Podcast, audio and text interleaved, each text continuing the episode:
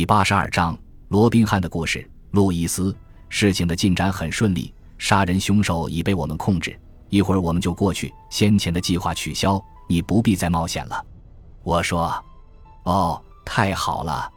不过我还不想放弃这个机会。”说完，路易斯就挂断了电话。我无可奈何地摇了摇头，刚推开休息室的门，就差点和一个急匆匆进来的警察撞了个满怀。你。他以警觉的眼光打量了我一下，然后转身对账房说：“红丝，有什么事儿？”杰克警官是这样的，红丝用手指了指我和吉姆说：“这两个人跟曼蒂去他的房间，他们两个先下了楼，可是不见曼蒂。我往他的房间打电话也没有人接，所以我就报警了。你最好上去瞧瞧，到底发生了什么事情。”杰克看了看我和吉姆，表情严肃地说：“你们两个留在这儿，问题没查清前，谁也不准动。”你瞧他们醉成那样，还能跑不成？红丝嘲笑地说：“你也帮我看着点儿。”杰克说完，就转身进入电梯上楼去了。休息室只剩我们俩和账房了。那个满脸横肉的红丝朝我们不怀好意地笑着，他说：“如果曼迪出了一点事，你们的麻烦可就大了。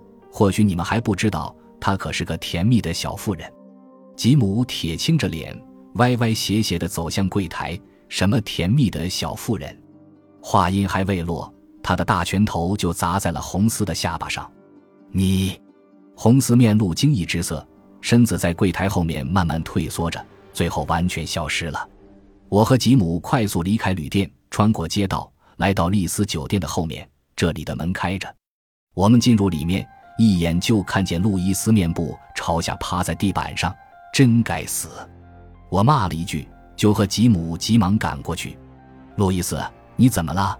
我急切地喊着，但他一动也不动，没有任何反应。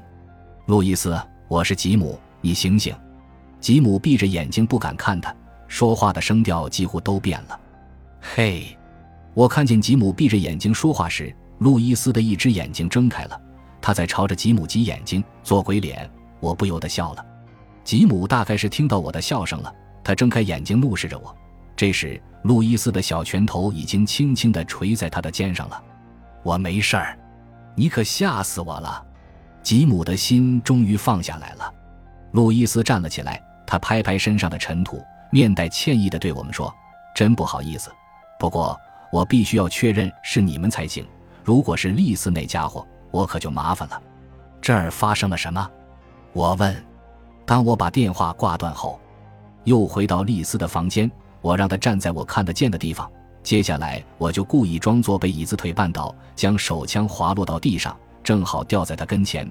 这个家伙自然不肯放弃的机会，他就像饿虎扑食一样，迅速抓起手枪，朝我连开了四枪。这个混蛋！可他哪知道我枪里装的是空包弹。好在我和他之间有些距离，否则近距离被击中也是会疼的。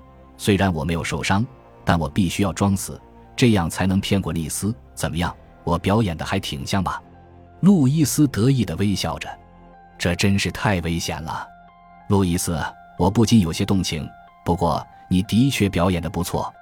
我亲吻了他的面颊，得到你的夸奖真高兴。路易斯的脸上带着幸福的光彩。快告诉我，那个凶手是谁？难道是个女的吗？对，和你一样，也是个女人。